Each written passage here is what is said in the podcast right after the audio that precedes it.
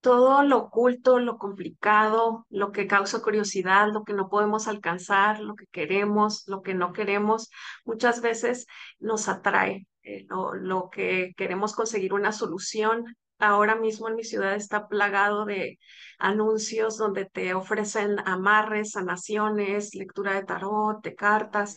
Como es tanta la necesidad de las personas, acuden a estos lugares. El día de hoy estamos Vilma Mata de Méndez y su servidora Reina Orozco, con nuestra invitada Lili Jambés, que ella vivió situaciones así, no sabemos cómo inició ni nada, pero lo que, lo que queremos hacer en este episodio es que ustedes sepan eh, cómo se va deslizando uno en este mundo y que sí hay salida. Eh, que los, los terribles, las tentaciones que nos llevan a caer en algo así, el poder o el control que nos hace sentir del saber el futuro, cosas de este tipo, pero que hay esperanza si tú estás sintiendo tentación de entrar a algo así o ya estás dentro y piensas que no hay salida. Bienvenida, Lili. Gracias por acompañarnos una vez más. Gracias. Bueno, wow, una introducción tremenda, Renita, pero tristemente es la realidad que vemos en todos los países, no importa qué país sea. Eh, y como decía, como anteriormente hablábamos, eh, el hecho de yo vivir en tantos países me ha, me ha tocado ver, ¿no? Y, y, también de ir a enseñar a otros países, ver esta misma situación. Y simplemente es una palabra y se define como ceguera espiritual. Así es. Más nada. Eh, eh, mi esposo y yo somos, mi esposo como pastor y plantadores de iglesia, yo como su ayuda idónea, porque la iglesia la formamos hombres y mujeres. Entonces nos consideramos que somos parte de la plantación de iglesia. Y una de las cosas que a, que a mí me, me, me brota en mi corazón y, y donde el Señor nos llame es llevar la verdad del Evangelio, porque es lo único que puede contra esto. Esto no significa, anteriormente muchas veces se pensaba de que no, que es la gente pobre, es la gente que no tiene universidad, que va a este tipo de cosas. Nada, nada. Yo no voy a decir nombres aquí porque no me, me pertenece decir nombres, pero hay nombres de presidente, presidente de los Estados Unidos de América, que yo de esto sí también me he informado, que han, han estado en esto y están en esto. Entonces, eh, es simplemente una ceguera espiritual, es simplemente, dice su palabra, que el que domina este mundo es el enemigo, ¿no es cierto? Aunque Dios tiene autoridad en su soberanía, pero es el príncipe de las tinieblas y por lo tanto eso es, eh, son brujería, es algo que viene del diablo. Que, ¿Cómo comenzó eso? No recuerdo si en el libro lo cuento, pero comenzó como en todos nuestros países latinos, muy pequeña, y eso es muy normal en nuestros países latinos. Es muy normal que se lean el, el té, el, el, el, tabaco, el horóscopo. Ay, en las vanidades. Yo me acuerdo cuando yo era chiquita que habían vanidades, todo el mundo, que si tú eres de Acuario, que si tú eres de Capricornio, mira que te va a salir el número de la suerte. Bueno, eso era tan normal. La casa. ¿Cierto? Y, entonces, eh, pero todo es eso, todo es eso. Eh, ceguera espiritual. Eh, y entonces empecé desde muy pequeña, casi desde los nueve años, y por curiosidad eh, salíamos del colegio y como íbamos a pie a la casa, eh, ah, no, habían, porque es así, te lo ofrecen regalado. Ah, entra, entra. Eh, ¿Quieres el futuro? Imagínense personas sin Cristo, jovencitos, la ceguera espiritual y usted cae. Entonces, eso va incrementando. Eh, y mi vida fue así. Eh, eh, para mí fue muy normal eso. Eh, hasta que me gradué de la universidad fui a los Estados Unidos, pero allí en Estados Unidos yo sí estuve en, en la secta de la santería. Y ahí todo es profundo. No podemos decir que, que leerse un tabaco sea menos que ir donde una cosa de caracoles, no. Todo es ceguera espiritual, todo es algo diabólico. Eh, pero allí, allí estuve por muchos años, pero la gracia del Señor me alcanzó. Y si yo les cuento cómo fue que la gracia del Señor me alcanzó, porque eso es lo hermoso del Señor. El Señor hace lo que le place y usa lo que él quiera. Yo no soy tan viejita, pero hace apenas 28 años que me convertí, así que hagan cuenta, tengo 57, para 58, que conocí el Evangelio por medio de un programa de televisión. Yo no conocía un, un, un cristiano de carne y hueso. O sea, explíqueme usted eso hace poquito, ¿no? Si nos ponemos a ver, no es mucho. Pero así es. Entonces, así hay muchos lugares en, esta, en este mundo ahora que hay gente que no ha llevado el Evangelio, que no ha llegado el Evangelio. O quizá usted cree, gente que dice, no, toda Latinoamérica no necesita ser evangelizada. I'm sorry, lo siento, eso no es así.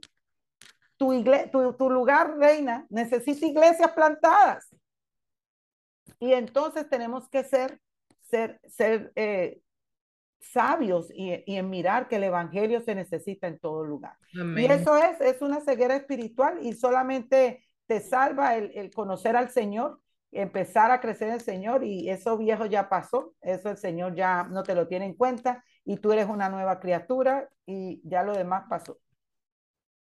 Amén. Me gusta mucho que hayas mencionado que cómo escuchaste el Evangelio, porque me ha tocado escuchar a personas que minimizan también esos medios de gracia que Dios ha puesto, o sea, de televisión, radio, internet, redes sociales. Yo creo que sí se usa para la gloria de Dios y para eh, extender el Evangelio. Y yo sé que tienes mucho esa pasión de usar cualquier medio para compartir. Eh, también nos puedes hablar sobre esto. ¿Cómo podemos como creyentes alcanzar a una persona eh, que está así, que está con, en medio de algo oscuro, en medio de algo difícil? ¿Qué le dices? ¿Qué te hubiera gustado escuchar en ese momento? ¿Cómo te, cómo te ministraron a la distancia? Porque es complicado. Bueno, no es complicado, déjame decirte. Nosotros nos hacemos las complicadas. Lo que pasa Gracias es que por la aclaración. Tenemos un concepto como tan, tan de aquí abajo, de que es, de que el borracho o que el, el, el que tiene droga o el brujero, ay, pero ¿y cómo le vamos a hablar? Esa mismo son iguales que la viejita que está al lado chismoseando, que se viste de aquí a acá y no tiene el evangelio. Es la misma cosa. Están sin Cristo, están sin la verdad. Lo único que necesitan es el evangelio, ir con la palabra de Dios y ministrar el evangelio. Y recuerden que es el Señor quien toca el corazón, es el Señor quien llama a la persona. No somos nosotros los que convertimos. Entonces, con esa seguridad, tú te imaginas cuánto de esos brujeros en este momento ya son, eh, eh, que ya los tiene el Señor escogido. Exacto. Entonces, ¿qué es lo que hay que ir? A nosotros el Señor no nos necesita para ir a predicar el Evangelio, pero nos dio esa bendición de poderlo hacer. Entonces, yo por lo menos, otra cosa que el, el, haberme permitido estar ahí, yo te entro a una casa y yo sé si están en eso o no están. Yo, te, yo te veo una persona y sé lo que tiene y ya yo sé si están en eso. Wow. Entonces, fíjate lo, lo importante que hay veces es conocer esas cosas. Y para el campo misionero ha sido para nosotros una bendición. Nosotros trabajamos con haitianos en República Dominicana y plantamos la primera iglesia dominicana y el colegio, que lleva 15 años ahí en, en Brisas del Este. Cuando nosotros llegamos ahí, ahí había toque de tambores ahí había prostitución, ahí había droga. Y, y Liliana Carlos con tres chiquiticos fueron los que entraron a plantar. Entonces, empezamos en el patio de una iglesia, en una marquesina. Gloria a Dios, pero ahí hubo gente que se convirtió. Tengo una hermana muy amiga en Bonao que, que venía de Miami, estaba en eso, se convirtió y una gran creyente. Entonces, hace falta que sigamos predicando el Evangelio. Amén. Gracias, gracias por esa aclaración, Lili, porque yo he escuchado muchas veces, no una, varias, el decir de que es un ministerio solamente para las personas que ya saben lo que es, que han estado ahí, que saben cómo se mueven las cosas. No, el evangelio es el mismo. Lo único que necesitamos es esta. Amén. Ir para allá y, y hablar el evangelio y el Señor se va a encargar. Se arrepintió en ese tiempo, pues porque el Señor ya lo tenía ya, ya prescrito. Y si no, ya nosotros hicimos lo que nos tocó, ser obedientes y predicar el evangelio. Amén, amén, amén.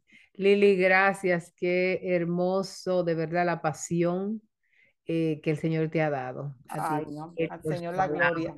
Amén. Y ese ánimo, ese entusiasmo. Eh, muchos creyentes dirían que, que, tienen miedo, que tienen temor de esas cosas. ¿Qué tú le dirías a una creyente que dice, bueno, yo tengo miedo, yo no me acerco a, ¿Qué tú dirías a eso? La palabra del Señor es clara. Dios no nos da espíritu de temor ni de cobardía, sino de amor y dominio propio. Amén, amén, así es. Nosotros tenemos al Señor.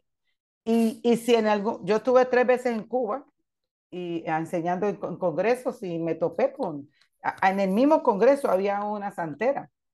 Y claro, mis ojos son de compasión, porque allí estuve yo. Claro. Y, y, y, y, tú tienes que tener compasión por aquel que no, porque es pura gracia que nosotras tres ahora estemos hablando de esta forma y tengamos esa pasión por el Señor. Es pura gracia. Entonces también nosotros tenemos que tener amor y gracia para aquellos que no tienen el Evangelio. Entonces, eh, no debemos de tener temor porque nosotros tenemos a Cristo. Esta es otra cosa que quiero aclarar, no sé si tenemos chance. El, versículo, de, el versículo de primera de Juan, capítulo 5, eh, dice, sabemos que eh, el, el, el, dice, sabemos que el Espíritu, el, al, Hijo de Dios, el maligno no le toca. Es un versículo poderoso. A eso era lo que me refería. Que nosotros no vamos a hacer eh, eh, no vamos a tener demonios dentro. Yo sí estuve endemoniada, yo sí, yo estuve así. Eh, yo entré bien profundo a eso. Entonces, pero que Dios me liberó de todo eso. Amén, qué bueno. soy su hija y soy una nueva criatura en Cristo. Entonces, esas son las, es que hay veces se nos olvida el Evangelio. Sí, El Evangelio es transformador, señores. Amén. el Evangelio cambia una vida. Entonces, cuando no lo creemos, ponemos en duda de verdad el Evangelio. Sí. Ay, Lili, tú como estamos hablando, eres una fuente de tantas historias y tantas verdades, tantas cosas que todos nosotros a veces eh, estamos en situaciones, algunas de nuestras hermanas eh, que tienen dudas, que tienen preguntas. Eh, así que te damos gracias a ti por... gracias a ustedes por, por este tiempo tan hermoso. Lo que el Señor ha hecho en tu vida eh, llegue y corra a muchas otras mujeres. Amén. Así que hermanas, eh, si tienen más preguntas sobre este tema, las pueden dejar aquí. Invitamos a Lili otra vez o también pueden ir a su, página, eh, a su ministerio que ya tiene, ella y su esposo. Así que esperamos en otra conversación nuevamente. Vamos a tener a Lili con nosotras. Buenas. Bendiciones.